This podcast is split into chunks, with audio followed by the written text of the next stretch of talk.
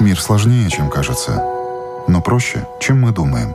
Мир смотрит на нас нашими глазами. Мир не меняется. Меняемся мы. Люди и страны. Специальная проекция Латвийского радио 4 «Портрет времени».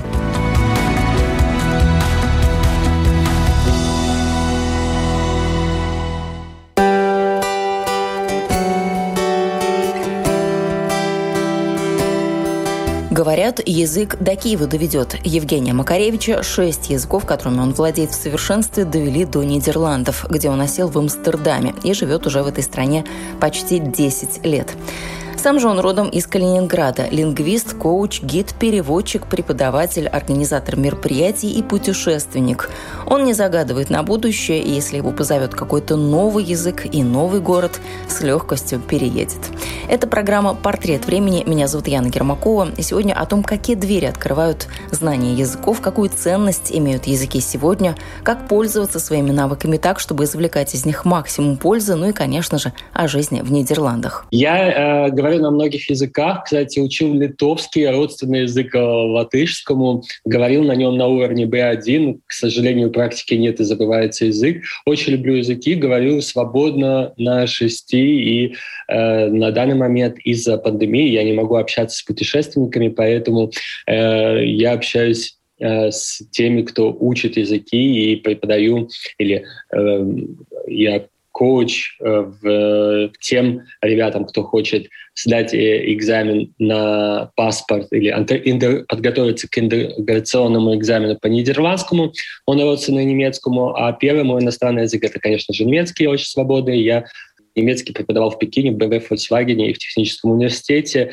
И пожил в нескольких странах, э, в Австрии, в Германии, в Польше по обмену и в Пекине. Каждый сам кузнец своего счастья. Но не потому ли счастье у всех разное, что мы прикладываем разные усилия, чтобы отвоевывать место под солнцем? Как человек выбирает свой жизненный путь, профессию, как строит карьеру и что влияет на этот выбор? В детстве влияют родители, во взрослом возрасте окружение – Евгений, рассказывая о том, почему решил учить языки, говорит, тогда и не думал, что это обеспечит ему интересное, счастливое и безбедное будущее. Он с детства был эрудированным, любознательным, общительным и упертым. Так воспитали. Так что, когда в жизни случилась судьбоносная встреча, все эти качества открыли перед ним возможности, о которых он и не подозревал. Но чудо бы не случилось, если бы он не был к нему готов или если бы был другим человеком.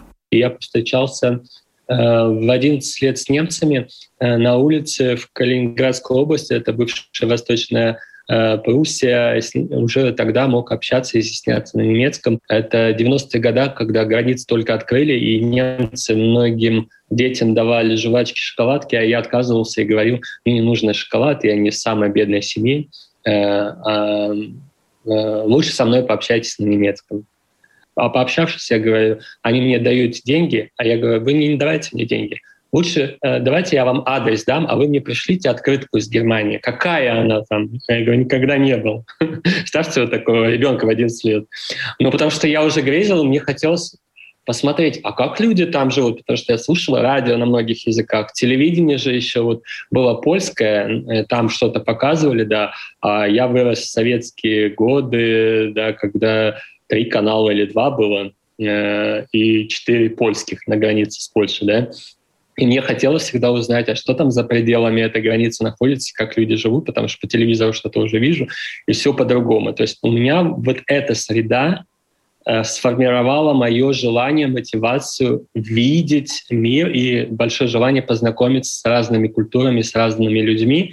И с этими немцами я переписывался два года, и они меня э, пригласили к себе в гости. Родители были против, но потом они приехали, чтобы познакомиться с родителями, чтобы сказать, мы его там на почке резать не будем и ничего с ними не произойдет. Просто у вас очень, у вашего ребенка очень большая мотивация и большое желание, и мы хотим ему показать этот мир, потому что они услышали то мое желание. Пришлите мне открытку, я хочу узнать, как люди живут в той стране.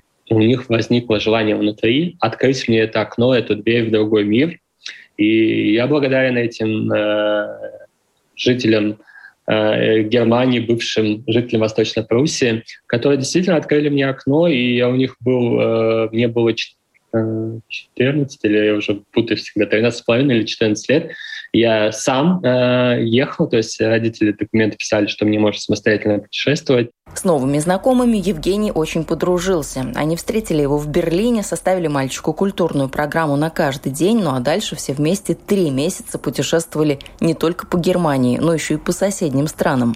Они очень много показали там, где они живут на севере, много городов, мы почти каждый день путешествовали, что невероятно, потому что вот это вот э, я хочу посмотреть, как люди живут и как Германия. Но помимо Германии они меня свозили на яхте и э, э в Данию. Э, потом мы делали круиз небольшой, опять-таки по скандинавским местам, поэтому, наверное, Скандинавия у меня в сердце запала, и до сих пор я люблю, потому что это вот с детства. Часто то, что мы в детстве кушали, встречались или вспоминаем, это самые такие яркие впечатления, которые, наверное, нас сопровождают на протяжении всей жизни. И э, э, я посетил эту семью спустя еще два года, и потом еще раз э, в десятом классе последний раз, ну, надолго, на, на летние каникулы. И когда третий раз я к ним приезжал, то они извинялись, что они меня не каждый день катают в новые места, потому что сыну купили э, автомобиль дорогой новый, да, и говорят, надо экономить. Поэтому мы тебя не будем в этот раз много катать. Когда второй раз был, э, это был 2000 год, они меня как раз э, возили в Нидерланды, и это было лето, национальный праздник отмечался битва, э, ну, юбилей с окончания битвы Ватерлоо. И э, страна была украшена национальным триколор, э, что похоже было на э, российский флаг для меня тогда, и я подумал, что я оказался на родине. Конечно, было очень интересно, так как я любил языки, слушать нидерландцев, потому что в тот момент я только улавливал какие-то отдельные знакомые слова, а если на письме газете Э, то можно смысл понимать. Ну и не верится даже сейчас, что я свободно общаюсь э, с жителями этой страны. Никаких языковых преград нет и на разные темы, и политические, и не только. И только, наверное, последний э, год, когда я начал, хотя я уже давно помогаю э, освоить этот язык тем, кому нужно, для экзаменов, как правило, только. И я понимаю, что потихонечку я люблю этот язык. До этого у меня было так, старый язык 17 века как один из диалектов э, немецких, хотя я люблю диалекты и люблю все языки, но я имею в виду все равно стандартный этот Hochdeutsch немецкий, он более красивый, более такой богатый э, по способу выражения своей мысли, то есть можно на таком, на очень культивированном немецком говорить, чтобы тебя не поняли, ты ли Э, плохо изъясняешься или стишь, или еще как-нибудь, ну, почти как на французском. Часто французы говорят так, улыбаясь, на самом деле это критика и э, очень негативный посыл. Да? Это то, то же самое можно на немецком э, красиво так изъясниться и, и э, сказать, вау, как-то таким культивированным языком меня человек послал. Нидерландский все-таки более простой язык, э, язык крестьян. Не будем забывать о том, что это аграрная страна, хотя на данный момент э, в сельском хозяйстве мало людей занимается э, этой отраслью, потому что все машинизировано, тюльпаны вручную мало кто сажает, это машины или несколько помощников, как правило, кстати, много э, помощников в сезоны приезжают из стран СНГ и из Польши. Освоив языки сам, Евгений решил, что хочет делиться знаниями. Он преподает сразу несколько языков. В какой-то момент своей жизни даже успел поработать в Китае. Ну а сейчас преподает языки онлайн. Кстати, студенты учу не только говорить, как и общаться и с профессорами, э, если кто хочет учиться в Германии, э, с самими жителями, с полицейскими и так далее. Никогда не забуду девушку, которая готовилась у меня два года поступления в университет в Германии, и у нас была тема общественный транспорт, и она рассказывала долго и так далее. Мы учили слово э, безбилетник или зайцем в трамвае ехать, да, и э, в немецком это черный пассажир. А я говорю, ну, тебе можно всегда зайцем кататься. Я говорю, а почему? Я говорю, потому что тебя никто не будет штрафовать. Он говорит, как так? Я говорю, ты на себя в зеркало посмотри. Она просто очень модельная внешность, очень симпатичная девушка, кстати, в этой отрасли заработала на большой блоге в Германии, сейчас и шикарно говорит, и часто вспоминает меня, чему я научила, когда я был в Германии, э, приезжал, э, когда она училась там, да, э, она говорит, Евгения, я ни разу билет на общественный транспорт в городе не покупала. И говорит, вы правы, меня никто не хочет штрафовать. Все отпускают. Всего два раза проверяли, потому что в Берлине кто был, знает там э, на доверие, как и в Нидерландах. Э, билетики могут поверить, но заходить в общественный транспорт можно без проблем, без всяких турникетов. В Нидерландах есть турникеты, но не везде. И э, отношения парламента или политики, или государства, правильно сказать, с жителем простым строится в первую очередь на доверии.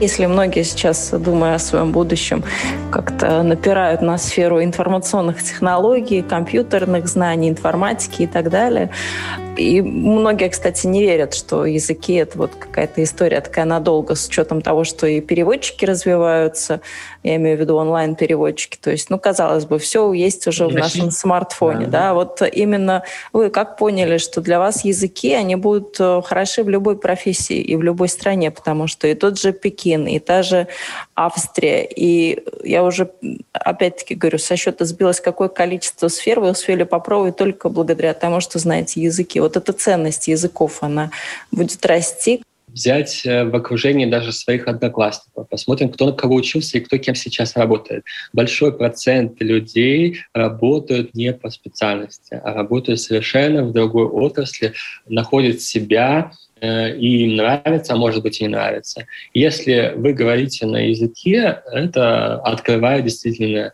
двери ко многим вещам. Очень успешные люди меня всегда учили — Главное не только умение, навыки, но и главное создать э, вокруг себя э, окружение и социум и различные возможные связи, то есть нарабатывать постоянно связи. Теорию про связи и про то, что не имея 100 рублей, а имея 100 друзей, Евгений подкрепляет примером из собственной жизни. В Амстердаме он живет в самом центре города в квартире друзей. Нет, конечно, не бесплатно. За квартиру он платит, но это в разы меньше, чем стоимость такой же жилплощади на арендном рынке. И это не единственный пример, когда контакты и связи помогают устроиться в жизни. Я устроился в банк. Как я мог устроиться? Я вообще не учился опять-таки через знакомых, других немцев, которые знают, что я добросовестный, что я ответственный человек, что они меня порекомендуют, им не стыдно за это будет. Э, они меня порекомендовали. Там действительно нужен был человек, помощник, э, и они, это хоть и российский банк, но у них есть отделение с немцами, и думали, что, может быть, мне как-то там можно попробовать и так далее. Я думаю, что на сегодняшний день, в 21 веке, каждый обязан знать интернациональный язык английский наряду со своим родным языком. Это как минимум. В Нидерландах, так как это норма уже давно, как минимум нужно говорить на трех языках. А если вы хотите стать успешным менеджером топовым, да, то нужно говорить на четырех-пяти языках.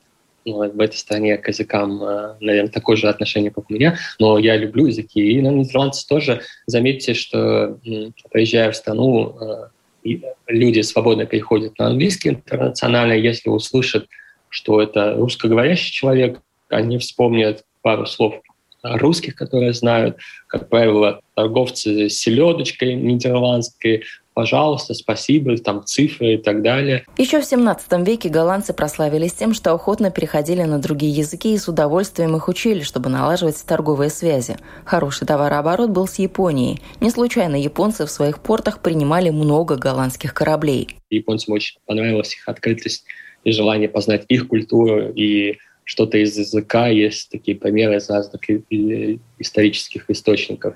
И поэтому я считаю, что чтобы э, понять культуру, потому что мы все люди разные, даже и живя в одной стране, мы отличаемся. И чтобы понять э, глубже и лучше менталитет и людей, нужно знать язык, на котором они говорят. Зачастую даже и это не помогает, поэтому здесь нужен жизненный опыт, потому что до сих пор много много непонятных, наверное, каких-то ситуаций возникает из-за различия менталитета. Евгений продолжает свой рассказ, но на полусловие останавливается и переворачивает камеру так, чтобы мне видна была улица. Окна его квартиры выходят на канал. Кстати, каналов в Амстердаме три, и каждый канал – это буквально шедевр инженерной мысли, символ стойкости, упорства и авантюризма голландцев. Каналы, которыми сегодня любуется весь мир, нидерландцы прокопали из практических соображений. Необходимость их строительства возникла в 17 веке, который в истории Нидерландов называют «золотым». Долгожданная независимость от Испании, рост экономики – все это пришлось на 17 век. В Амстердам в поисках лучшей жизни и в поисках лучшей доли потянулись торговцы, ученые и ремесленники. Город рос, места становилось недостаточно. Большая часть Нидерландов расположена ниже уровня моря. Здесь много воды, но мало твердой почвы. Неизвестно, кому первому пришла в голову эта идея, но она оказалась спасительной. Вырывать каналы, извлекать грунт и использовать его для строительства насыпей насыпных территорий.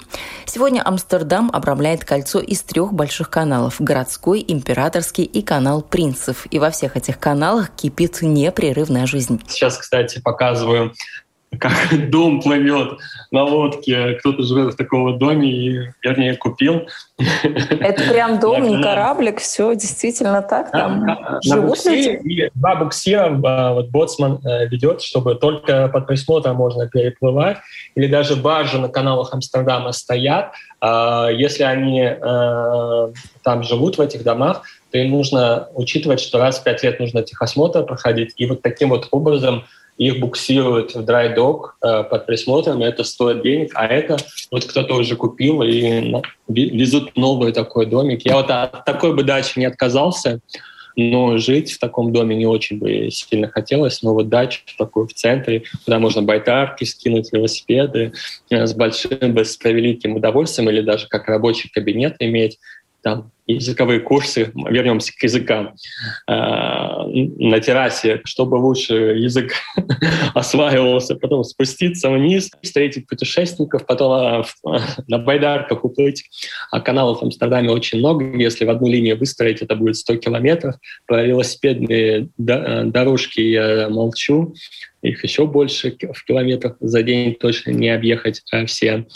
И эм, ну, у вас я, шикарный деле... вид, кстати, из окна. Это просто потрясающе. Можно как телевизор смотреть круглый день. А, да, я с детства любила. Я, кстати, вырос... Э, у меня дет, э, детская комната была, выходила тоже на озеро.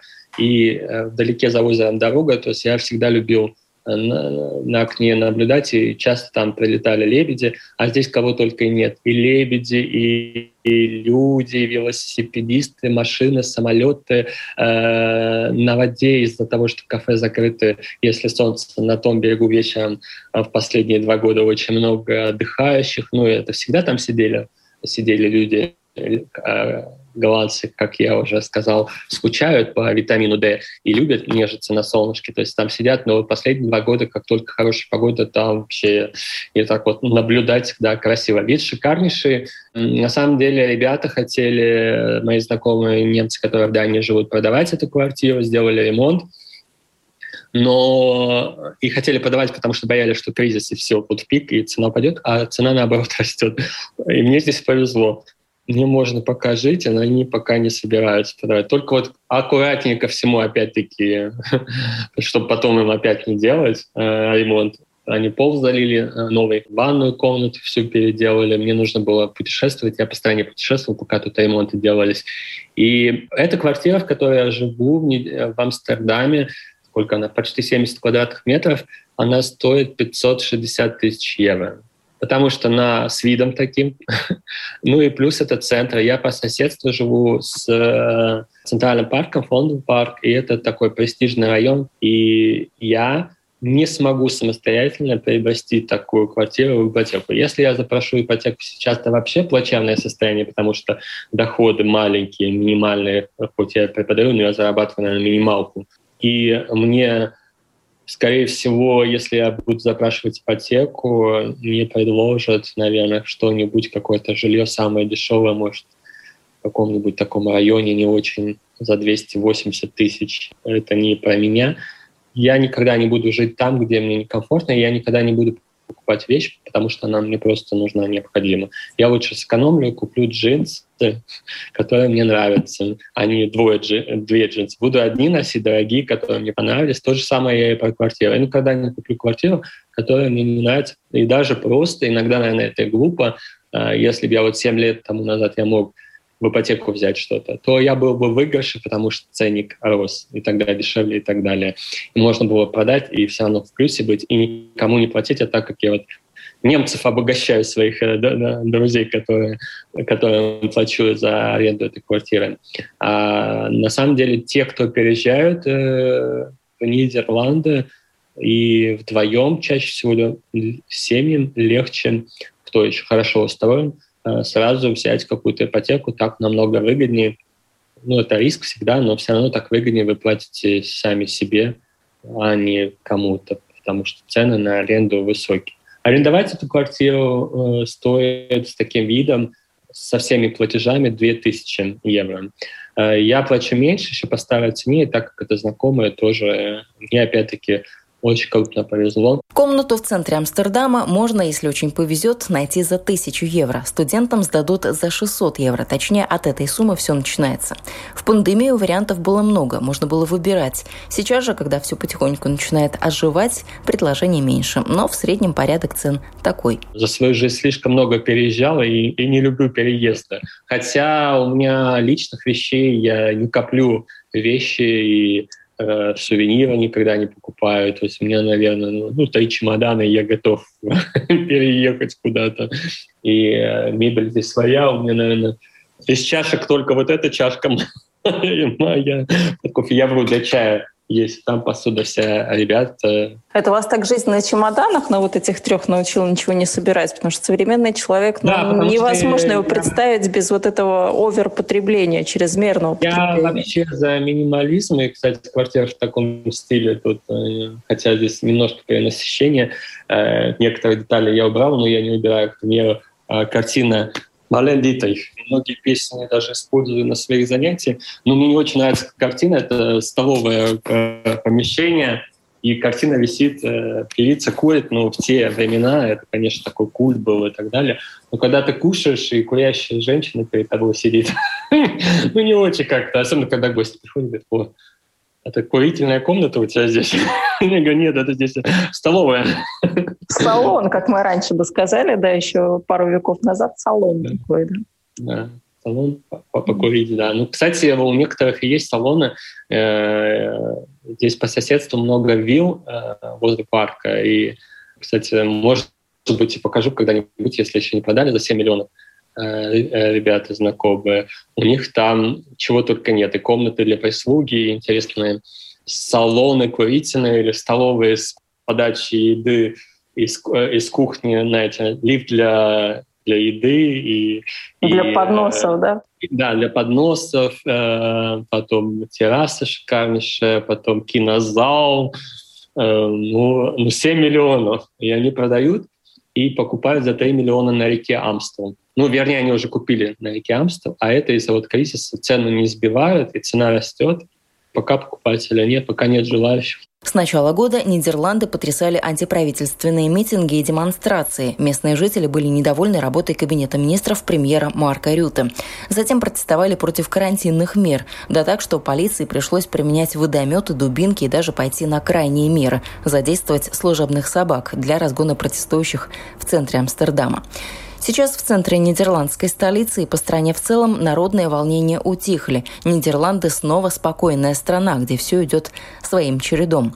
Не в полной мере, но люди вернулись почти что к привычной жизни. Аэропорты принимают пассажиров, так что Евгений тоже ждет туристов, готовится показывать им то, что сам увидел за время пандемии. Благо времени было много, чтобы поездить по стране, чего при обычном его графике и загруженности он, наверное, бы себе позволить не смог. В выходные я всегда так как у меня есть возможность путешествовать, э, есть время, и плюс кто живет, можно абонемент приобретать за, за 35 евро. В выходные дни по всей стране на поезде можно передвигаться, что очень удобно, потому что если так ехать э, куда-нибудь э, накладно, дорогие цены на передвижение на железнодорожном транспорте, А вот так абонемент берешь, 35 евро, в будни не в час пик 40% скидка, а выходные только по абонементу. То есть так как у меня сейчас путешественников нету, в выходные я изучаю страну и путешествую по местам, где я не был или совсем чуть-чуть был, и чуть глубже знакомлюсь, потому что э, если туристическая, так сказать, отрасль вернется, то у меня возможности не будет, потому что Амстердам — это популярное туристическое направление. До пандемии власти Амстердама заявляли о том, что хотят снизить количество туристов, которые приезжают посмотреть город. Уж очень не хотелось превращаться во вторую Венецию, поэтому популяризировать начали другие части страны. В какой-то момент у жителей Амстердама просто лопнуло терпение. Они жаловались на то, что улицы заполнены туристами на велосипедах. Популярным Амстердам стал благодаря дешевым авиабилетам. В 2018 году город посетило около 18 миллионов человек. Прогнозы и вовсе предсказывали Амстердаму, что к 2030 году число туристов достигнет 42 миллионов человек. Поэтому уже сейчас власти города начали принимать меры. Это как и Барселона и Венеция, сейчас город а Амстердам, город, который борется с большим перенасыщенным потоком туристическим. Ну, это было сейчас-то, нельзя это сказать, да, но всякие нововведения, повышение цен, туристический налог, например, мне, если у меня в месяц больше, чем 300 путешественников, то с каждого нужно 1,5 евро платить дополнительно в Амстердаме. Если я, у меня экскурсия в другом городе, то этот налог не нужно платить. Ограничения по группам, город э, маленький, не такой большой, даже не миллионник. Если в центре группы большие водить, то это местным жителям мешает. До тех пор, пока мы не нарушаем личностных границ других, ничего, э, можно делать все, что угодно. И местные люди жалуются, поэтому сейчас, возможно, экскурсии в городе Амстердаме максимум 20 человек, потому что я с групповыми редко работаю. То есть если такая собранная небольшая группа, то есть с автобусными турами. Я наработался в свои студенческие года и покатался очень много с автобусами. Наверное, пять лет я работал гидом по Калининград и Прибалтика. Поэтому я с детства, наверное, активный. Я не сижу никогда на месте и делаю сразу несколько дел, несколько проектов. И то есть и гидом поработав на родине и поработав 4 года на круизном лайнере, где тоже рабочий день 15 часов, наверное, в сутки, часто подчеркивает, кто работал на судне, потом работать на земле совсем легко, как в отпуске. Ну, особенно если устроиться куда-нибудь на 8 часов на кого-то работать, это вообще какая-то отпускная работа. А когда, конечно же, сам на себя работаешь, то это 24 часа в сутки, потому что нужно поотвечать на письма и экскурсии и так далее, и так далее. То есть э, до короны у меня даже зимний сезон, у меня э, работы было предостаточно. Я даже удивлялся тогда, что, господи, я такие столько часов работаю, что не было. То есть это говорил, что у меня уже за несколько лет популярность выросла и спрос, и то есть у коллег нет работы, а у меня говорю, все дни заняты. Культурную программу в Нидерландах можно найти в любое время года, говорит Евгений. Причем рекомендации у него действительно готовы на все случаи жизни и на все времена года. И пасмурным летом, и в межсезонье, и не в самый пиковый сезон, то есть зимой. Развлечений хватает на всех. В этом году порадовало зимой у нас э, зимушка снегом и льдом, и э, мое видео в Инстаграме тоже прогремело на весь мир, и даже на этом видео я заработал, ну, если был умным, заработал бы больше, но заработал 690 евро. Видео, где люди проваливаются, провалились под лед, и их спасают там 5 человек. И э, мне заплатили и BBC, и другой телеканал немецкий. А потом я заключил контракт э, с одной компанией, которая, скорее всего, меня обманули. Э, которые продают это все. Потому что я не знал, что такой контент так ценится. А Но... вы просто в нужное время оказались в каком-то нужном месте или как так получилось, что это была за история?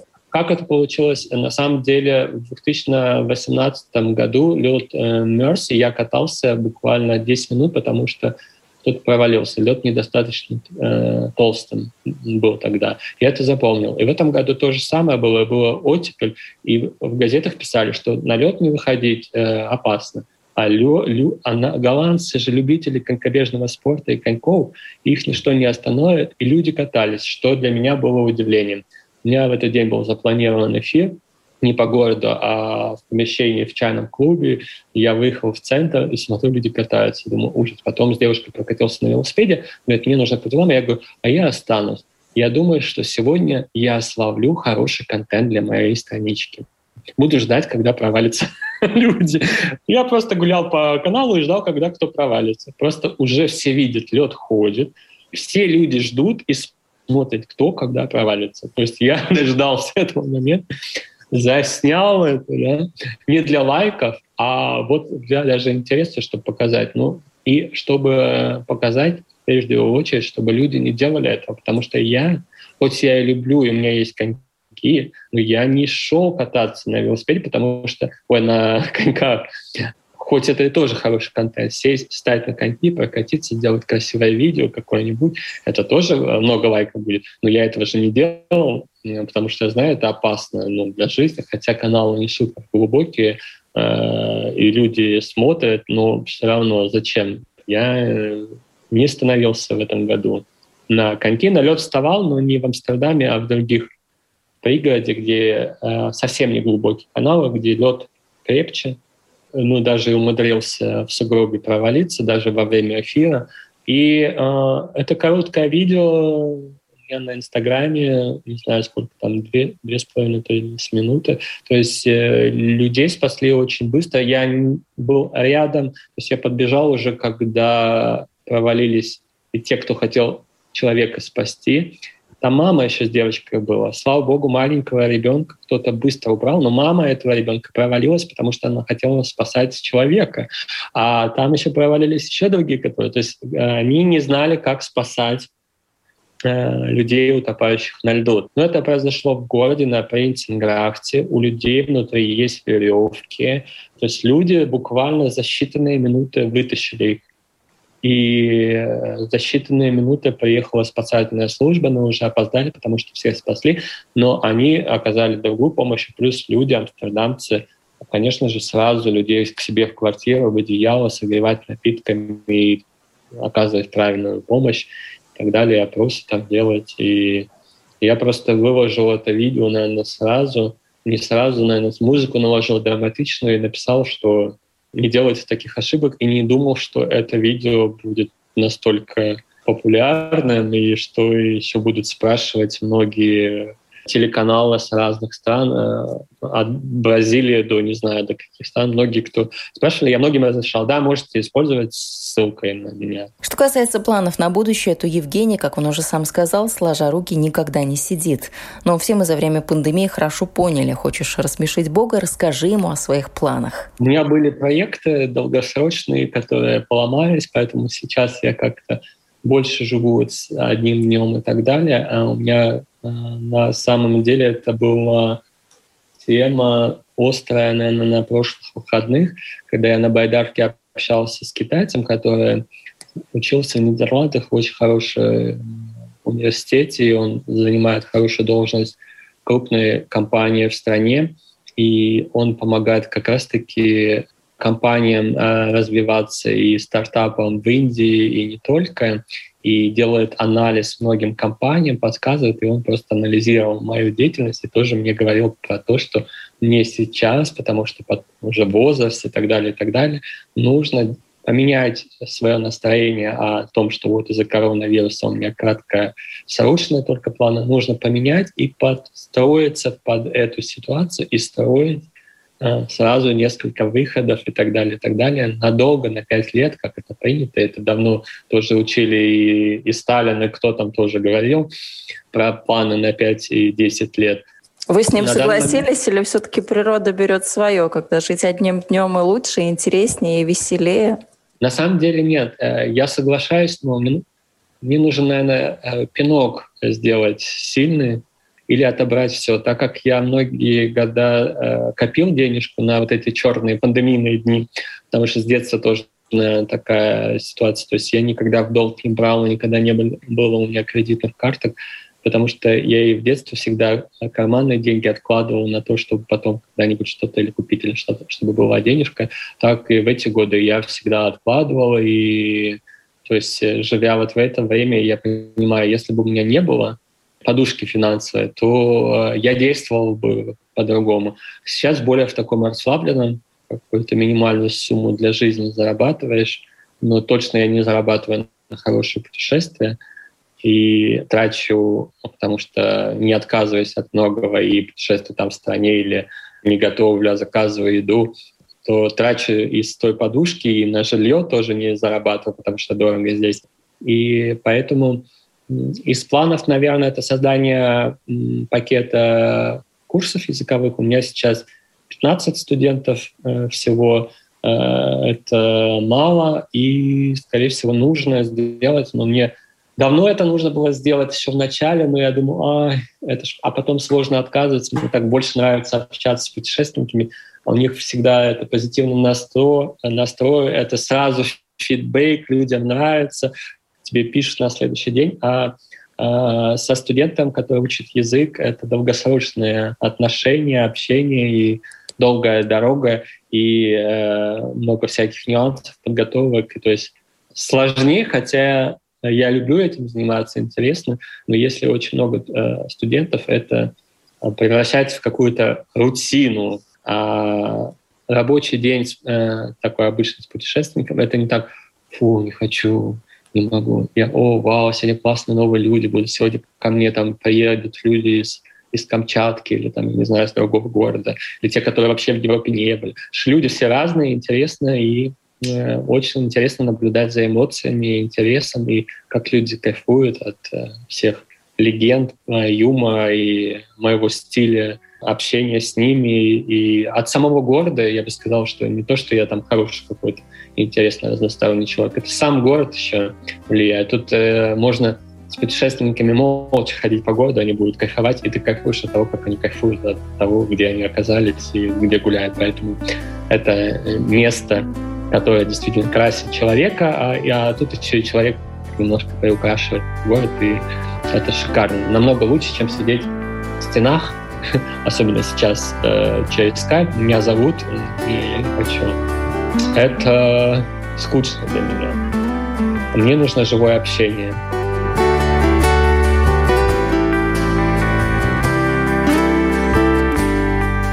По живому общению все соскучились за время пандемии. В этом с Евгением Макаревичем можно только согласиться. Есть и те, кто, наоборот, обрадовался тому, что можно запереться в четырех стенах и сократить количество контактов до минимума. Но таких все же было меньшинство. Вы слушали программу «Портрет времени». Для вас этот выпуск подготовила я, Яна Ермакова. На этом прощаюсь. Всего доброго и до новых встреч в эфире.